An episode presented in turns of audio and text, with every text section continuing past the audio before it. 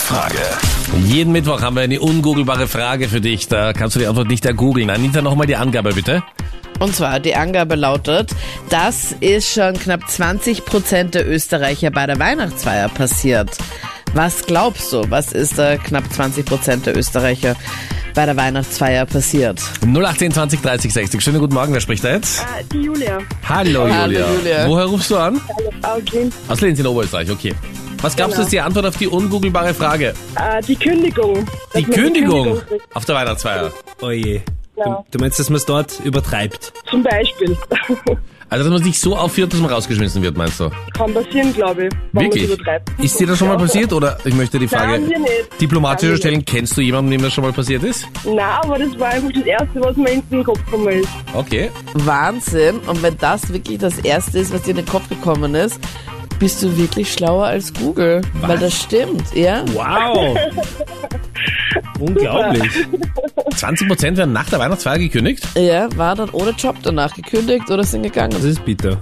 Aber äh, wegen Einsparungsmaßnahmen oder weil sie sich so aufgeführt haben. B. Also so genau steht das jetzt bei mir jetzt auch Ja, nicht so, da ja. in meinen Unterlagen. Ja. Wieder nicht zu Ende fertig gelesen, gell, die Aufgabe.